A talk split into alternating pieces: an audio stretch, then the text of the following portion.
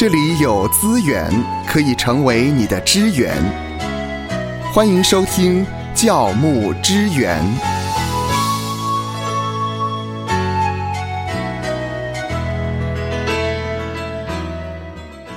欢迎来到教牧支援。嗯，啊、因为疫情的升温，我们就可以很明显的看见，现在聚会的人数逐渐的减少。呃，比方说芳华的教会好了，从呃原本的百分之八十，后来呢到了百分之五十。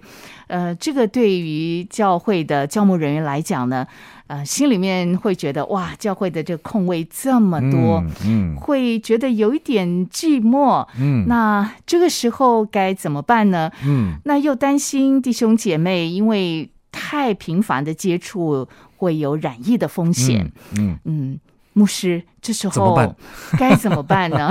嗯，对，的确呢，在呃疫情下面的聚会呢，呃，因为不同的教会的状况啊，有人确诊啊，有人被隔离啊、呃，有人这个自主健康管理呀、哈。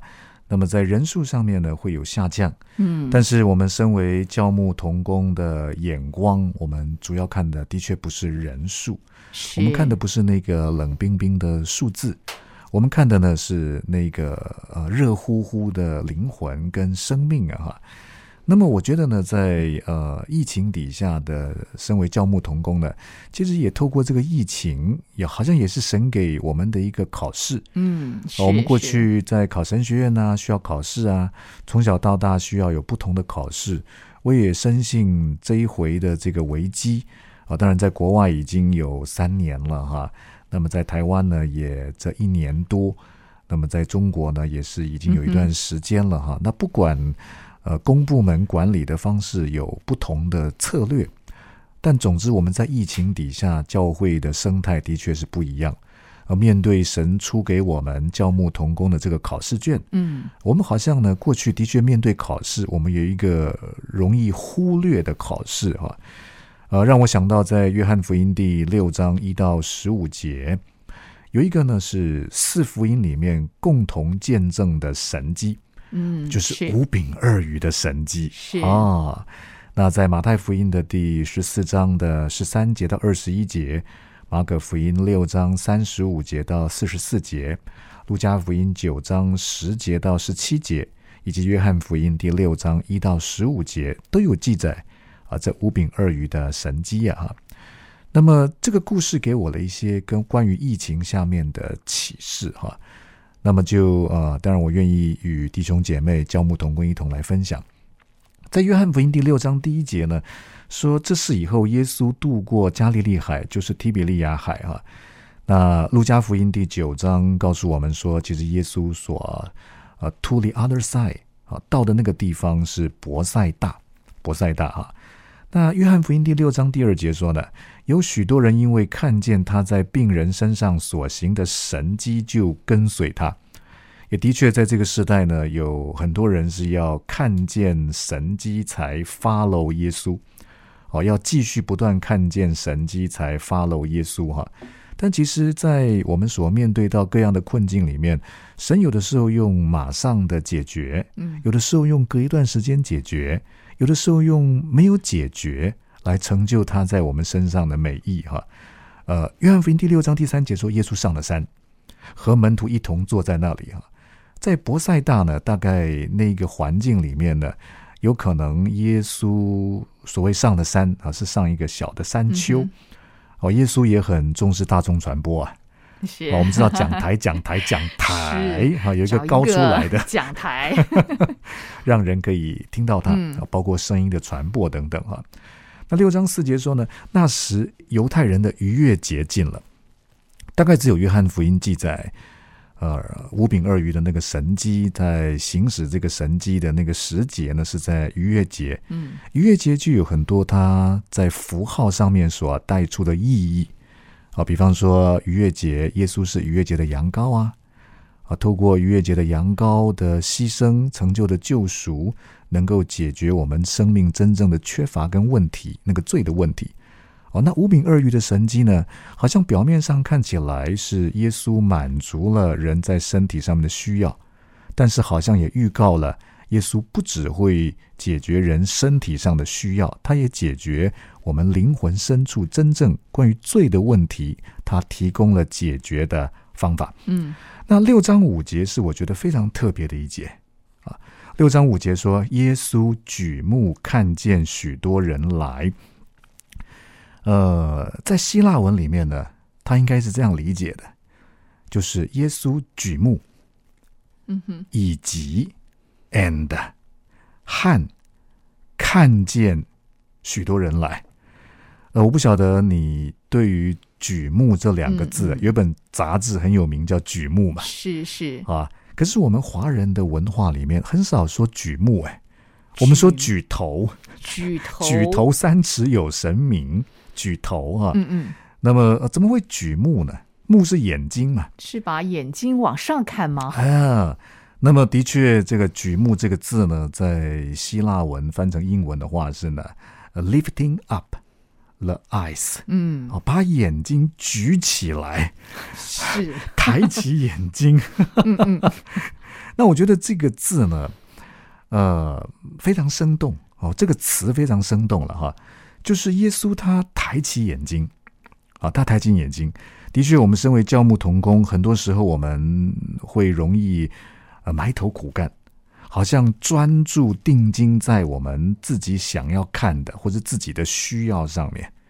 我们有的时候真的是需要呢，嗯，那个 lifting up the eyes 啊，把眼睛抬起来，抬起来哈，然后看看周遭之人的需要啊，所以就给我一个启发，就是呢，呃，学习举目啊，是学像耶稣的第一步。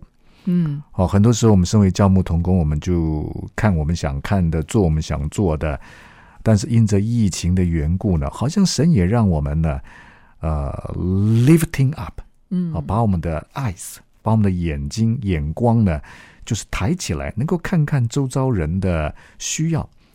在约翰福音第四章第三十五节，其实也提到举目啊，在约翰福音第四章第三十五节说啊，你们岂不说到收割的时候还有四个月吗？我告诉你们，举目向田观看，庄稼已经熟了，可以收割了。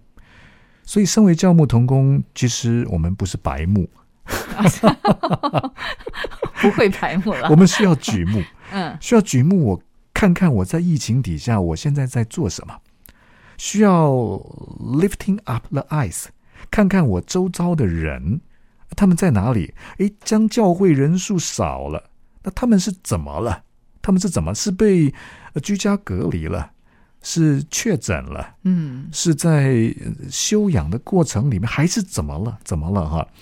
那么，约翰福音第六章第六节是只有约翰特别这样记载的。经文说呢，他说这话就是耶稣说这话是要试验腓力哈。那么是试验这个字呢，呃 p e r a s o m 它是考验的意思啊，to test 啊，他要去试验腓力。那为什么要试验腓力呢？因为腓力这个人呢，他一向都是凭眼见的哦啊，他都要看见，嗯他都要嗯看见的。比方说，在约翰福音第一章第四十六节，呃，当拿但业对他说：“拿撒勒还能出什么好的吗？”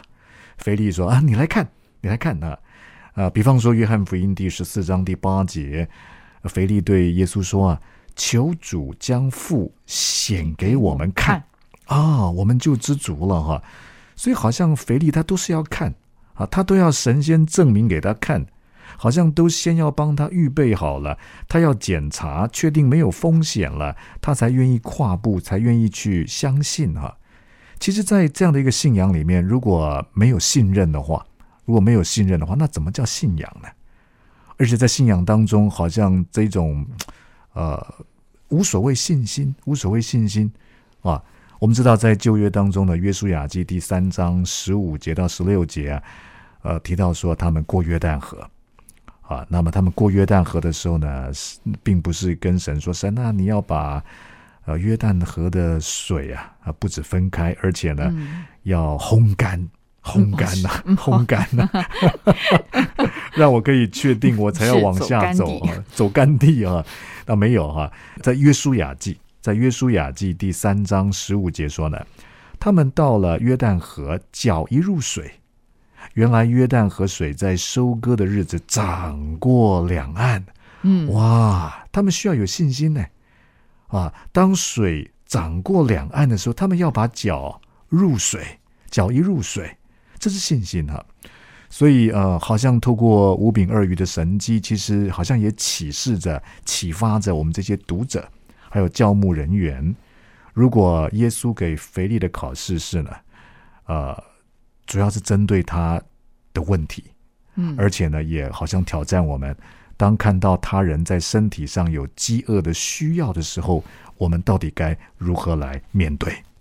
可是腓力却回答说呢：“哎呀，耶稣啊，耶稣啊，在约翰福音第六章第七节说呢，就是二十两银子的饼不够啊，叫他们个人吃一点也是不够的哈。其实冷漠的理由可以很合理。”啊，那么有学者告诉我们说，这个二十两银子是一个工人两百天的工资啊，所以肥力的回答是很合理的。我们哪来这么多钱呢？啊，他们肚子饿了，这么多人，我们哪来这么多钱呢？我们没有办法。刚才我提到呢，呃，透过疫情，其实神也在帮助所有的教牧童工呢，lifting up the eyes，举目。抬起我们的眼睛，能够去看到他人的需要。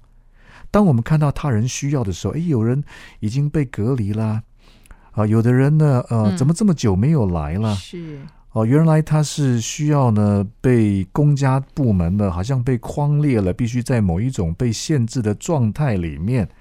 那么，当我们身为教牧同工，知道这样的事，看到他人的需要。啊，其实耶稣挑战我们是，我们要有反应。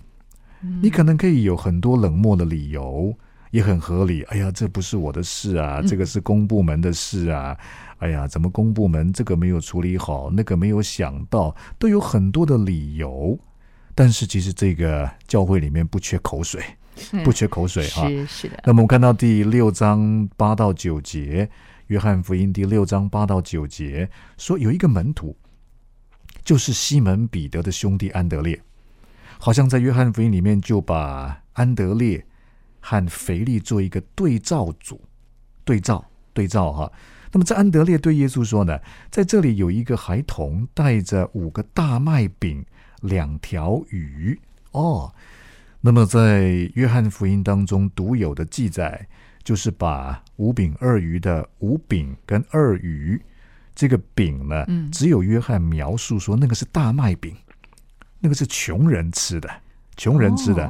而且在约翰福音所用的这个两条鱼的鱼呢，在希腊文里面是小鱼，小鱼，小鱼。所以对，是小鱼，还不是大鱼啊。那么也就是说，约翰的记载好像凸显出来一个很重要的重点，就是其实这个孩子所带来的。啊，是穷人吃的大麦饼，是两条小鱼，是微不足道的。当面对需要这么大，我们拥有的这么少，但是耶稣所要的是什么呢？耶稣所要的是什么？耶稣他自己原知道他自己要怎么做嘛，他只是给腓力一个 test。是，对，其实耶稣所要的就是我们做我们所能够做的。我觉得在这段期间呢，让我非常感动的是，我看到有一些教牧的童工，那包括像在我们电台呢，也预备了属灵防疫的套餐。是啊，如果你被隔离的话，那么这段期间呢，是让你很好有机会可以读圣经啊。那你说这圣经这么多，圣经六十六卷，我要听哪一个部分？那我们就帮你配好了有旧约的套餐。有新约的套餐，可以用听的方式。嗯，呃，特别在确诊的弟兄姐妹呢，他们身体上面可能在前面几天会呃不太舒服，那你要叫他看书呢，可能很困难。用听的，用听的哈，就可以完成这段时间，可以来装备自己。此外，我也看到很多的教会做得非常好，他们就把这段时间的重点呢，在于呢，那个不只是 lifting up the eyes。他们愿意在看到他人需要的时候有反应，嗯。哦，他们就去关心了，就把这些确诊的被隔离的弟兄姐妹呢，就不是框列啊，而是把它做记录，嗯。然后教会就打电话关心，帮他们拿药嗯嗯，啊，帮他们送餐哇啊，，帮他们送他们生活上面所需要的。是，我觉得透过疫情呢，神让教牧啊，让牧者和弟兄姐妹的关系可以更加的廉洁，哇，这很重要啊。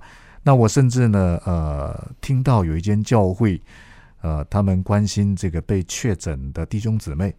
那怎么关心呢？这个弟兄姐妹是住在外面，那么同一层还有其他人一起住啊，嗯嗯啊，那么教会呢，不只为他们自己的呃会友送餐，他们干脆就送整层，哇哇，那一层一起住的，对对，这是一个慷慨的关心。那么当教会把呃在疫情期间，我觉得神也让我们转向啊，其实慷慨的关心就是一种另类的宣教心。是啊当我们愿意在慷慨的关心当中关心这一些呃弟兄姐妹，不止我们跟他的关系是深化了，苦难可以深化人与人之间的关系，呃，可以深化呃牧者与弟兄姐妹间的关系，而且呢，透过这个关系，透过这个关心，那是一个另类的宣教心。当这间教会他们关心了他们的会友，也为同住的其他不是基督徒的，也为他们送餐。嗯。啊，呃，甚至为他们送这些需要的日用品，比公部门对他们的关心呢还要好上不晓得多少倍。是是哇，这些没有信主的朋友，他们非常感动。我觉得教会的爱心以及这个信仰里面所延伸出来的那个行动，我觉得呢，在疫情底下，是神给教牧同工的考试，好像当年耶稣对腓力的 test，、神要考验我们。我们身为教牧同工，我们需要在疫情底下抬起眼睛，举目，能够看见他人的需要，让教会在这一块可以是有反应的。我再说一次，有的时候什么是宣教心呢？慷慨的关心就是另类的宣教心。